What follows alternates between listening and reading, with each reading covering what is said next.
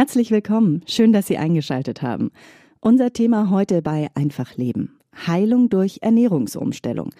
Das Internet und die Ratgeberliteratur versprechen bei diesem Thema vieles, aber was ist wirklich realistisch? Was kann eine Ernährungsumstellung bei Krebs, Diabetes, Rheuma und anderen Erkrankungen wirklich bewirken? Und was sind vielleicht falsche Heilsversprechen? Darüber spreche ich heute bei Einfach Leben mit dem Ernährungsexperten Achim Happel. Hallo Achim. Hallo, danke für die Einladung. Achim, was versteht man denn genau unter einer Ernährungstherapie? Ja, also man muss erstmal wissen, es gibt einen Unterschied zwischen einer Ernährungstherapie und einer Ernährungsberatung. Die Ernährungsberatung ist im Grunde die Vorstufe, das heißt, es ist für Menschen in besonderen Situationen, Lebenssituationen wie ältere, stillende, schwangere, Schwangere, aber auch Sportler oder Menschen, bei denen sich langsam abzeichnet, dass sie vielleicht irgendwann ein Problem bekommen könnten mit Übergewicht oder Adipositas. Die Ernährungstherapie setzt dann ähm, später an, also wenn wirklich vom Arzt schon eine Erkrankung diagnostiziert wurde. Und das ist eine begleitende Maßnahme, wie der Name auch schon sagt, eine richtige Therapie. Ja, man setzt es ein beispielsweise bei Erkrankungen wie Rheumatoide Arthritis, bei Endometriose und ähnlichen Geschichten. Wie geht man denn eine Ernährungsumstellung am besten an? Ja, mit den Ernährungsgewohnheiten ist es natürlich genauso wie mit allen anderen Gewohnheiten auch. Man äh, braucht da so seine Zeit, bis man sich wirklich umstellt. Und das fällt vielen sehr, sehr schwer. Gerade wenn ich über Jahre hinweg mich auf eine bestimmte Art und Weise ernährt habe und ich soll mich jetzt plötzlich umstellen auf Dinge, die mir vielleicht auch gar nicht so gut schmecken, wie das morgendliche Schokocroissant oder vielleicht auch die Zigarette mit dem Red Bull morgens zum Frühstück. Das machen ja leider sehr viele. Da muss man sich wirklich langsam rantasten. Wenn man eine Ernährungsberatung in Anspruch nimmt, hat man da ja auch einen gewissen Spielraum. Dann ist ja das Kind noch nicht so so in den Brunnen gefallen, dass man wirklich radikalen Schnitt machen muss. Aber bei der Ernährungstherapie muss man dann wirklich auch mal in den sauren Apfel beißen und sich vielleicht an Stellen umstellen und wo man es vielleicht äh, nicht so gut verkraften kann. Was steht denn vor der Ernährungsumstellung? Sollte man zum Arzt gehen zum Beispiel? Ja, zuerst einmal muss die Einsicht da sein, dass mit dem eigenen Körper und mit der eigenen Ernährung irgendwas nicht stimmt. Ob dann was nicht stimmt, das muss dann wirklich der Arzt sagen, weil dafür ist er da. Der kann einen untersuchen, der kann Blutwerte nehmen und sowas. Wenn man übergewichtig ist, kann man das natürlich selber sehr gut erkennen. Das ist nicht schwierig. Aber äh, was jetzt meine Blutfettwerte oder ähnliches angeht, das muss man tatsächlich im Labor untersuchen lassen. Auch den Mangel von Nährstoffen etc. Das kriegt man ohne solche Untersuchungen nicht heraus. Thema Übergewicht. Würdest du den Leuten raten, sich streng an den BMI zu halten? Also der BMI ist, sag ich mal, ein Richtwert. Man kann den nicht immer 100 Prozent so nehmen, weil der BMI natürlich mit dem Körpergewicht und der Größe arbeitet. Problem ist, es gibt viele Personengruppen, auf die der BMI gar nicht zutrifft. Beispielsweise Profisportler. Die haben eine extrem hohe Muskelmasse. Wenn man jetzt einen Bodybuilder nimmt, wenn ich dem BMI zurechnen würde, dann wäre er hochadipös und müsste natürlich eine Therapie machen. Das stimmt also vorne und hinten dann nicht. Deswegen, man muss es halt wirklich genau individuell beobachten und den BMI als Hilfsmittel mit dazu nehmen. Hm. Bei welchen Erkrankungen macht eine Therapie durch eine richtige Ernährungsumstellung denn generell Sinn? Also es ist erwiesen, dass wirklich 80 Prozent aller Krankheiten verhaltensbedingt äh, sind und die Ernährung spielt dabei eine wirklich sehr große Rolle mit 50 Prozent. Man kann also im Umkehrschluss sagen, dass wirklich 50 Prozent aller Erkrankungen durch eine vernünftige Ernährung gar nicht erst entstanden wären.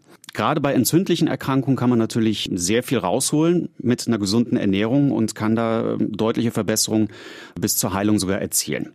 Man kann sich natürlich jahrelang falsch ernähren. Das Fehlverhalten wird von unserem Körper eine ganze Zeit lang, ähm, sag ich mal, akzeptiert. Das funktioniert in den jungen Jahren deutlich besser als äh, in den älteren Jahren. Also spätestens, wenn man so 30, 40 ist, dann kommen so die ersten Wehwehchen und dann fängt der Körper an zu mucken. Und wir kriegen, früher oder später bekommen wir einfach die Rechnung dafür serviert, wenn wir Schindluder treiben mit unserem Körper. Hm. Hast du für unsere Hörer einen Tipp, wohin man sich in München wenden kann, wenn man eine Ernährungsumstellung anstrebt? Also der erste Schritt wäre natürlich erstmal der Hausarzt. Der kann einem sagen, ob irgendwas im Argen liegt. Wie gesagt, was die Blutwerte angeht oder was den Body Mass Index angeht und ähnliche Geschichten, diese ganzen Sachen, die er dann abfragen kann. Wenn man jetzt beispielsweise in München speziell nach Hilfemöglichkeiten sucht, sind Ernährungsberater und Ernährungswissenschaftler sehr viele vertreten hier in München mit ihren Praxen. Da muss man allerdings immer schauen, sind das wirklich qualifizierte Leute? Beim Ernährungswissenschaftler ist das nicht schwierig. Der hat studiert über mehrere Jahre und hat dementsprechend auch sein Zertifikat. Aber der Ernährungsberater ist leider kein geschützter Begriff. Das heißt, da tummeln sich natürlich auch ganz viele Scharlatane mit sehr skurrilen und abwegigen Theorien und äh, Behandlungsmethoden. Da muss man wirklich ähm, schauen, ist derjenige geprüft, ist er zertifiziert, hat er irgendeine Ausbildung gemacht oder ähnliches. Es gibt auch noch andere Möglichkeiten, wie zum Beispiel das Institut für Ernährungsmedizin von der Technischen Universität München und dem Klinikum rechts der ISA. Da kann man sich natürlich auch hinwenden und da ist man auf jeden Fall in guten Händen. Wie lange dauert es denn deiner Erfahrung nach, bis so eine Ernährungsumstellung wirkt? Das hängt natürlich ab, individuell von der Person. Das ist die Frage, wie alt bin ich? Wie lange habe ich mich schlecht ernährt? Welche Erkrankung liegt vor? Wie stark ist die Erkrankung schon fortgeschritten und wie reagiere ich überhaupt auf Ernährung? Es gibt da sehr individuelle Faktoren, auch genetische Faktoren, bei denen es schneller anspricht und bei manche gibt es halt, bei denen es langsamer anspricht. Es ist allerdings so, dass nicht immer eine Ernährungsumstellung bei Krankheiten wirklich Sinn macht. So sollten zum Beispiel Krebspatienten vor einer Ernährungsumstellung unbedingt einen Fachmann zur Rate ziehen. Achim, wie viel kann eine Ernährungsumstellung dann bei Krebspatienten tatsächlich bewirken und wo liegen die Grenzen? Das kann man so pauschal eigentlich gar nicht beantworten, denn Krebs ist eine sehr vielschichtige Erkrankung. Die kann in sehr unterschiedlichen Stellen unseres Körpers auftreten und dementsprechend sich auch unterschiedlich auswirken. Sicher ist, dass Krebserkrankungen begünstigt werden in der Entstehung, wenn wir uns schlecht ernähren. Das ist äh, wissenschaftlich belegt. Aber ist man erstmal erkrankt, hilft es wahrscheinlich schon, mit Ernährung zu unterstützen. Aber eine wirkliche Heilung muss man immer wirklich genau beobachten, was da möglich ist und was nicht möglich ist. Das muss der Arzt entscheiden. Zur Unterstützung hilft es garantiert, gerade wenn es um Bestrahlung und Chemotherapie geht.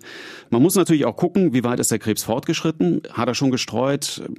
in welchem Stadium der Krankheit befinde ich mich gerade? Und macht dann eine radikale Ernährungsumstellung vom Nutzen her überhaupt noch einen Sinn für den Patienten? Wie findet man denn die richtige Balance beim Thema Ernährung und Krebs zwischen Hoffnung machen, motivieren und vielleicht falschen Heilsversprechungen?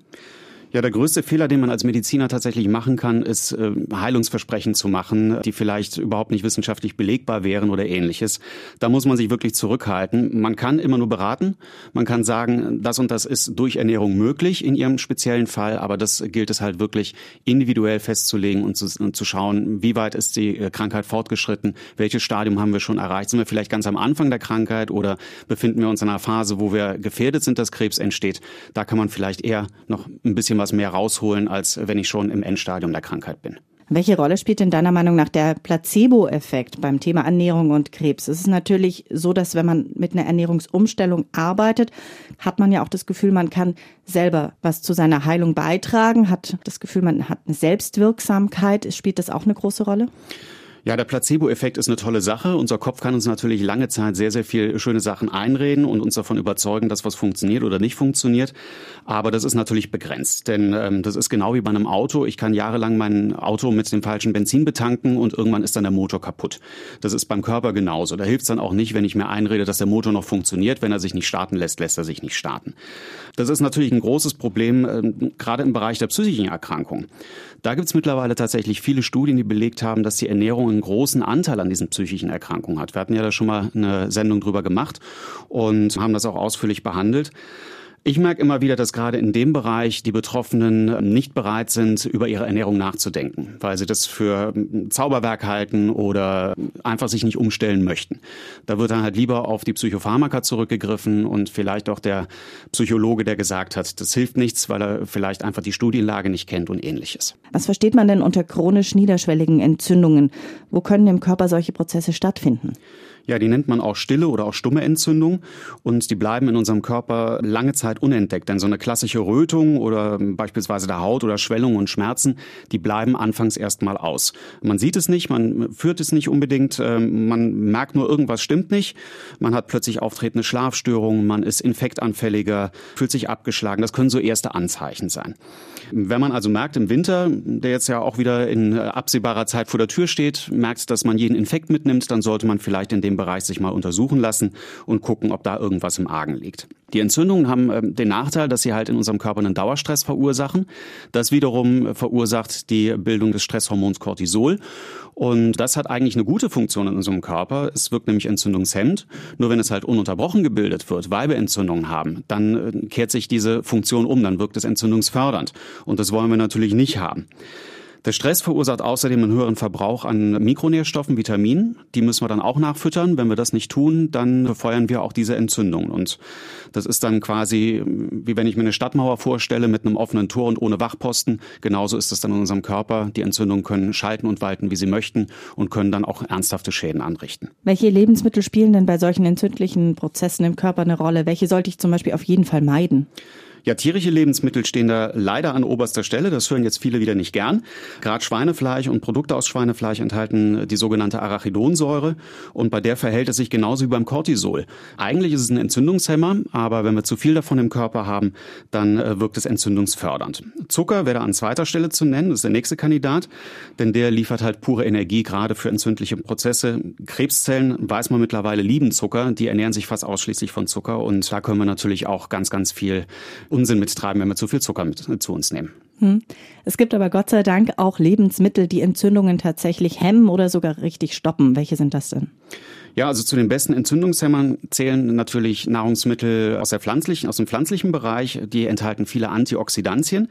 Die sind für uns wichtig, weil das sind quasi die Gegenspieler in unserem Körper gegen die freien Radikalen. Die freien Radikalen sind eigentlich in unserem Körper nur damit beschäftigt, unsere Zellen zu schädigen. Und das wollen wir natürlich vermeiden. Und dafür sind die Antioxidantien gut. Und die finden wir überwiegend in Pflanzen, in Pflanzenfarbstoffen und in sekundären Pflanzenstoffen. Nennen wir mal die Top 10 der entzündungshemmenden Lebensmittel. Ja, also ganz, ganz weit oben stehen natürlich Kurkuma und Ingwer. Das sind zwei Bestandteile, die enthalten starke Entzündungshemmer. Beim Kurkuma ist es der Farbstoff Kurkumin. Beim Ingwer sind es Gingerole. Da kommen noch Vitamin C, Magnesium und Kalium dazu. Es gibt dann noch Knoblauch und Zwiebeln. Die enthalten sehr starke Schwefelverbindungen. Die sind auch sehr gut für uns, weil die antientzündlich, antibiotisch und antibakteriell wirken.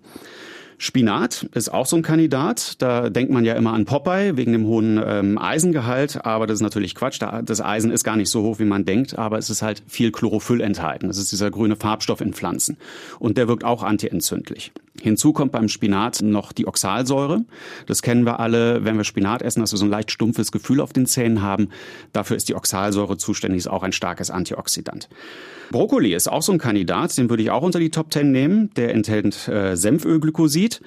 Das kann in Kombination mit Walnüssen ähm, die eigene Wirkung nochmal vertausendfachen. Und das ist natürlich der Knaller. Also wenn man irgendwie Rohkost knabbern möchte, ich glaube, das haben wir auch in der früheren Sendung mal gesagt, einfach ein bisschen rohen Brokkoli und eine Handvoll Walnusskerne dazu, dann ist man schon mal auf der guten Seite. Beerenobst ist auch ganz wichtig. Gerade in Blaubeeren und Himbeeren sind jetzt diese Farbstoffe der Anthocykane drin. Das ist dieses Rot-Violett der Beeren, was wir kennen. Das ist auch ein besonders starkes Antioxidant. Besonders wichtig, als letztes würde ich dann noch Vitamin C nennen, was in vielen Gemüse und Obst enthalten ist. Da denken jetzt natürlich viele an die Zitrone. Aber da muss ich leider sagen, die Zitrone ist gar nicht so der Top-Player in dem Bereich. Da würde ich dann eher die rote Paprika nehmen, weil die enthält tatsächlich dreimal so viel Vitamin C wie eine Zitrone. Ich kann mich gut an die Folge mit dem Brokkoli und den Walnüssen erinnern, weil ich nämlich dachte, oh mein Gott, das klingt wirklich gar nicht lecker als Snack zwischendurch. Dann habe ich es ausprobiert und man glaubt es nicht. Es ist richtig lecker. Roher Brokkoli mit Walnüssen. Ich kann es sehr empfehlen.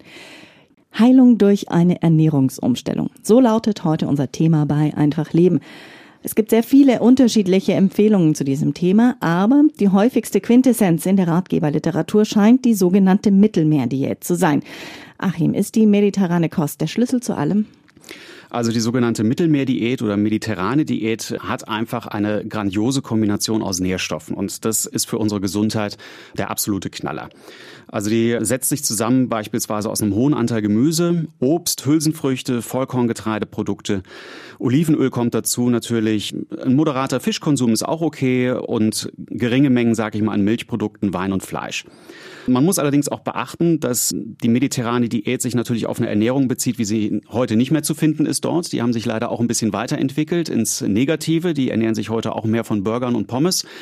Das hat sich alles entwickelt mit der mediterranen Diät über Jahre hinweg, wie man es definiert und was wirklich zu diesen Nahrungsmittelgruppen gehört. Man bezieht sich aber im Allgemeinen auf eine Ernährungsweise in diesem Bereich vor 1960. Fleisch kommt vor in dieser Ernährung, muss aber nicht sein im Grunde, ne? Muss nicht sein. Wir haben ja Fisch und Milchprodukte haben wir auch. Das heißt, wir haben auch B12 vertreten als Vitamin. Wir können auf das Fleisch letztendlich auch verzichten, aber es liefert halt auch ein paar Bestandteile, die für unseren Körper in Ordnung sind. Und wenn wir es nicht übertreiben, ist es natürlich durchaus vertretbar. Hm. Warum ist denn die mediterrane Ernährung so entzündungshemmend? Ja, sie sorgt einfach für eine bestmögliche Mischung aus gesunden, unverarbeiteten Lebensmitteln und schließt letztendlich alles, was hochverarbeitet ist, aus vom Ernährungsplan. Das ist schon mal gut. Das heißt, wir haben auch eine Salzreduktion. Wir haben keine Zusatzstoffe, die wir zu uns nehmen. Wir sind halt wirklich auf einer natürlichen, gesunden Seite der Ernährung, wie wir sie eigentlich früher auch gemacht haben, aber heute leider weitestgehend verlernt haben. Kann die auch bei Bluthochdruck helfen? Die kann auf jeden Fall bei Bluthochdruck helfen, denn es gibt so ein paar Faktoren, die natürlich für einen hohen Blutdruck verantwortlich sind. Das ist einmal ein hoher Salzkonsum. Das haben wir bei der mediterranen Ernährung nicht so gegeben, weil da wird nicht so viel gesalzen, wie man das vielleicht bei Fastfood oder ähnlichem macht oder bei Fertiglebensmitteln. Alkohol ist auch so ein Ding. Der ist äh, bei der mediterranen Ernährung moderat, sag ich mal. Also so ein, zwei Gläser, das geht. Aber wenn ich mir natürlich irgendwie eine Kiste Bier am Abend rein tue, dann ist das für meinen Blutdruck auch nicht gerade besonders förderlich. Bei den zwei Faktoren, das sind eigentlich so die wichtigsten Faktoren, die da mitspielen bei der mediterranen Ernährung. Nüsse sind ja auch ein großer Bestandteil von der mediterranen Ernährung und die wirken auch auf uns Blutdruck senken. Das ist auch ein großer Vorteil. Also wenn man dann noch irgendwie ein bisschen Bewegung dazu nimmt und vielleicht noch seinen Stress reduziert, dann hat man für den Blutdruck schon viel getan. Mhm. Und warum schützt die mediterrane Ernährung jetzt genau die Gefäße so gut? Ja, die Nährstoffkombination macht's aus. Die enthaltenen Nährstoffe sind einfach da der Schlüssel. Bei vielen Menschen fangen ja die Gefäßleiden mit Durchblutungsstörungen an, besonders der Extremitäten, also Arme und Beine. Ursache ist da häufig eine Arteriosklerose oder halt ein Herzinfarkt als Resultat daraus, ein Schlaganfall. Wir wissen mittlerweile, dass rund 300.000 Menschen pro Jahr einen Infarkt bei uns bekommen. Das heißt, da sind also schon mal viele Leute gefährdet. Und mit einer gesunden Ernährung wie der Mittelmeerdiät wäre das mit Sicherheit vermeidbar. Aber nicht nur die Mittelmeerdiät soll entzündungshemmend wirken, auch die ovo-lacto-vegetarische Kost. Wie sieht die denn aus? Ja, da gibt's ja mittlerweile die wildesten Modelle. Also Fleisch nein, Fisch ja, Tier nein, Eier ja. Ähm, da kann man sich eigentlich alles kombinieren, wie man möchte. Bei der Ovo-Lacto-vegetarischen Kost ist es so, das Ovo ist das lateinische Wort für Ei, das heißt, man darf Eier essen. Und Lacto kommt von Laktose, das heißt Milchzucker, das heißt auch Milchprodukte sind erlaubt. Was bei der Ovo-Lacto-vegetarischen Kost nicht erlaubt ist, sind Fleisch, Fisch, Meerestiere. Alles, was tierische Zusatzstoffe angeht, wie Gelatine oder auch Farbstoffe wie das Kamin, das aus Schildläusen gemacht wird. Erlaubt dagegen sind natürlich natürlich, wie gesagt, schon Eier und Milchprodukte, Obst und Gemüse, klar. Es sind aber auch Hülsenfrüchte, Nüsse, Saaten und verschiedene Öle, die man zu sich nehmen kann. Und dadurch, dass wir das Fleisch schon mal ausgeklammert haben, ist natürlich schon mal viel gewonnen in Sachen Entzündung. Ja, das bringt natürlich der deutlich höhere Anteil an äh, pflanzlicher Kost, sorgt dann einfach für den Rest, für unsere Gesundheit. Ich bin ja ein großer Fan der vegetarischen Ernährung, allerdings äh, auch ein großer Fan von diesen vegetarischen Burger Patties, vegetarischen Frikadellen im Kühlregal. Jetzt habe ich in der Vorbereitung zur Sendung gelesen, die sind leider furchtbar ungesund, weil hochverarbeitet. Hast du mir einen Tipp, wie man die ersetzen kann? Ja, also wir müssen zum einen schon mal wegkommen von dem Irrglauben, dass man Fleisch eins zu eins durch ein Ersatzprodukt ersetzen kann, was Geschmack angeht, was Konsistenz angeht. Das hat für meine Begriffe bisher noch nicht funktioniert bei den Produkten, die im Markt sind, egal wie wenig oder wie hoch verarbeitet sie sind. Man kann natürlich bei Burger Patties was ähnliches nachbauen. Mein Lieblingsrezept wäre da zum Beispiel ähm, eine Mischung aus Kidneybohnen, Haferflocken, Zwiebeln, ein paar Gewürzen und ein paar Kräutern. Das kann man ähnlich zusammenformen und auch ähnlich ausbraten. Sieht dann auch aus wie ein Burger Patty und dann hat man zumindest äh, für den Kopf ein bisschen was und denkt, man ist eine Frikadelle, auch wenn es vielleicht gar keine ist. Schmeckt aber sehr lecker. Man kann aber auch ganz ähm, andere Sachen machen. Man kann zum Beispiel einen Falafelteig nehmen und den zu einer Frikadelle als Burger Patty Ersatz nehmen. Oder man geht ganz weg davon und nimmt beispielsweise eine gegrillte rote Betescheibe. Ist auch sehr lecker und mit entsprechenden Soßen und Salat, Tomate und ähnlichem drauf kann man das auch durchaus als gute Alternative ansehen. Aber den Falafelteig hole ich ja eigentlich in der Regel auch wieder als Beutel aus dem Bioladen. Ist der nicht doch auch hochverarbeitet? Das kann man natürlich auch selber machen, weil so viel ist da gar nicht drin. Also Kichererbsen sind ja kein Hexenwerk, die kann man auch selber pürieren und mit entsprechenden Gewürzen und Kräutern versehen. Das dauert nicht besonders lange und dann kann man auch auf das Beutelchen verzichten. Diabetes gehört inzwischen zu den häufigsten chronischen Krankheiten in Deutschland und der Anteil der Betroffenen wird nach Ansicht von Experten in den kommenden Jahren dramatisch zunehmen.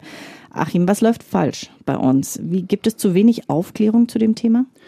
Ja, also ich glaube, die Aufklärung ist gar nicht so das Problem, aber äh, die Verlockungen sind einfach zu groß. Wenn wir natürlich durch die Stadt gehen, wir sehen überall Imbissbuden und ähnliches und es riecht gut, es schmeckt ja auch lecker und sich dann immer wieder darauf zu besinnen, was für meinen Körper jetzt wirklich gesund ist, fällt den meisten Menschen tatsächlich schwer. Und wenn man einmal angefixt ist und diesen Geschmack verinnerlicht hat, dann kommt man da auch sehr schwer wieder von weg. Deswegen glaube die Aufklärung ist da wirklich das kleinste Problem. Mittlerweile weiß jeder, dass es Diabetes gibt und weiß eigentlich auch vom Kopf her, was eine gesunde Ernährung sein sollte, aber ähm, die Umsetzung hapert meistens. Vielleicht sollten wir noch kurz erklären den Unterschied zwischen Diabetes Typ 1 und Typ 2 und welche Rolle das auch spielt bei einer Ernährungsumstellung.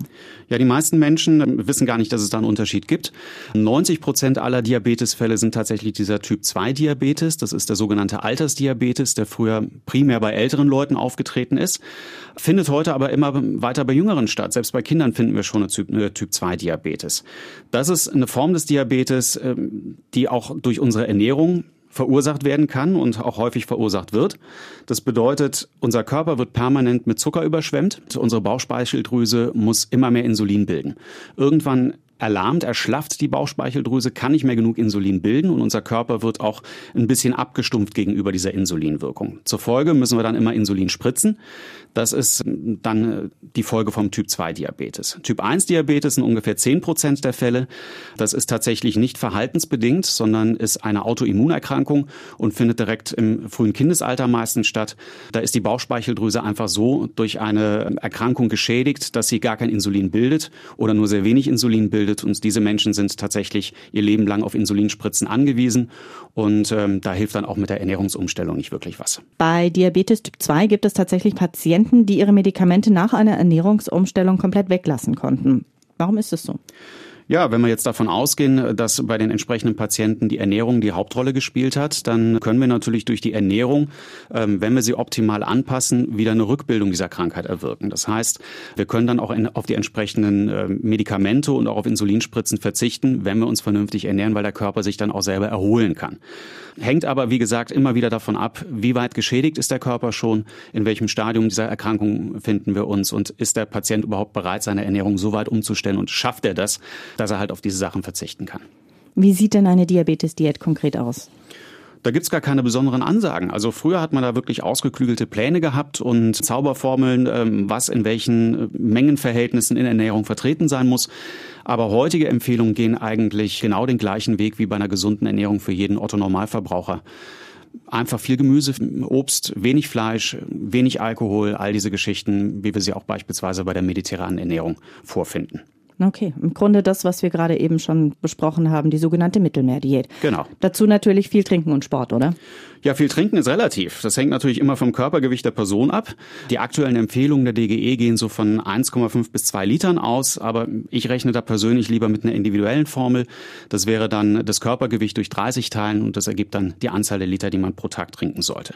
Sport hilft natürlich auch enorm, denn Bewegung entstresst, verbraucht Kalorien und das hilft dann wieder dem Herz-Kreislauf-System und beugt so natürlich auch wieder den Mikroentzündungen vor und äh, hilft uns so auch einen Diabetes Typ 2 zu verhindern. Hm. Bei kaum einer Erkrankung gibt es so viele verschiedene Ernährungsempfehlungen wie beim Thema Rheuma. Achim, welche Zusammenhänge gibt es denn beim Thema Rheuma und Ernährung? Ja, Rheuma ist natürlich auch wieder eine entzündliche Erkrankung im Körper. Und ähm, da muss man halt einfach schauen, dass man diese Entzündungsherde einfach in den Griff bekommt und da vielleicht eine Besserung hervorrufen kann. Da gibt's natürlich eine Flut unterschiedlichster Empfehlungen, auch im Internet. Wenn man da einmal Herrn Google befragt, ähm, kriegt man Millionen von Seiten mit unterschiedlichen Aussagen. Meistens muss man aber sich erstmal eingestehen, dass man vielleicht selber unter Umständen an der Erkrankung mit Schuld trägt durch Ernährung und durch falsche Ernährung. Das fällt vielen schon mal sehr schwer. Ich, das Gleiche gilt auch für Arthrose und andere Erkrankungen. Also ich kenne den Fall tatsächlich aus meiner eigenen Verwandtschaft heraus.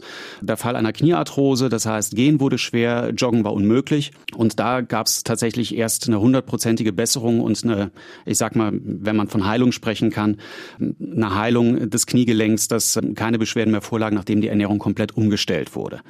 Da haben dann auch Spritzen und Medikamente nur bedingt geholfen, weil die lindern in der Regel nur die Symptome, aber eine Heilung oder eine Verbesserung kommt da oft nicht zustande. Ich habe in der Vorbereitung auf die Sendung ein spannendes Wort gelernt, Arachidonsäure.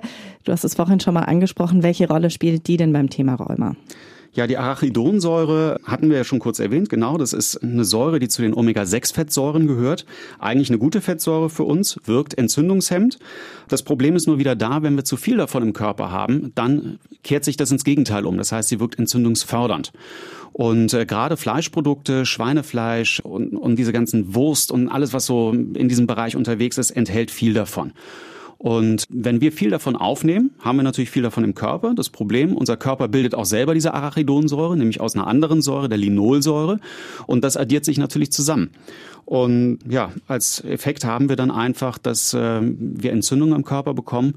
Unser Omega-3, Omega-6-Verhältnis stimmt dann nicht mehr, weil wir viel Omega-6-Arachidonsäure im Körper haben. Empfehlungen gehen da ja aktuell zu so einem Verhältnis von 1 zu 5. Das heißt, ein Teil Omega-3, fünf Teile Omega-6. Wenn wir uns aber unsere Ernährung anschauen mit diesem hohen Fleischanteil, mit dem hohen Anteil tierischer Produkte, dann kommen wir heutzutage tatsächlich eher bei einem Verhältnis von 1 zu 15 raus und das kann für unseren Körper einfach nicht gesund sein. Über ein Thema haben wir noch gar nicht gesprochen, Gewürze. Welche Gewürze spielen wirklich eine Rolle? Was können Gewürze leisten beim Thema entzündungshemmende Ernährung? Ja, viele Gewürze enthalten Bestandteile, die hoch effektiv sind in Sachen Entzündung und Entzündungshemmung. Gerade bei Rheuma, Gicht, Arthrose, dieser ganze Krankheitskomplex profitiert unheimlich davon. Da sind Ingwer und Kurkuma haben wir ja eben schon mal genannt. Zimt zählt dazu, Kreuzkümmel zählt dazu, Chili und erstaunlicherweise auch Kakao. Aber da bitte nicht den Kakao, den wir so als Kindermischgetränk irgendwo im Supermarkt finden, sondern wirklich den puren Kakao, der wirklich nur aus dem dunklen Kakao zerrieben ist. Äh, der hat eine wirklich sehr positive Wirkung auf diese ganzen Geschichten. Wer sich also gerne mit orientalischen oder asiatischen Speisen mal beschäftigen möchte, da kommen diese Gewürze und Geschichten alle drin vor. Es schmeckt super und es wirkt natürlich auch perfekt für unseren Körper und gegen Entzündung. Hm. Zur entzündungshemmenden Kost zählt eine aktuelle schwedische Studie auch Tee, Kaffee und, und dunkle Schokolade. Da wäre ich persönlich dann wieder voll dabei oder was sagst du dazu?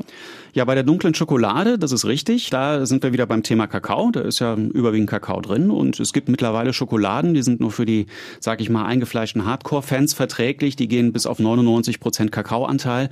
Da muss man schon sich dran gewöhnen und man muss es mögen. Aber man isst dann tatsächlich auch nicht eine ganze Tafel von dem Ding, weil äh, dann ist der Magen zu und auch der Mund zieht sich zu bei so viel Bitternis.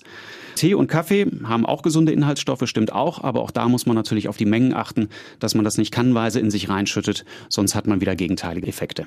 Die Menge macht das Gift. So ist es. Achim, wir haben jetzt schon viel über eine Ernährung gesprochen, die uns gesund machen kann und soll.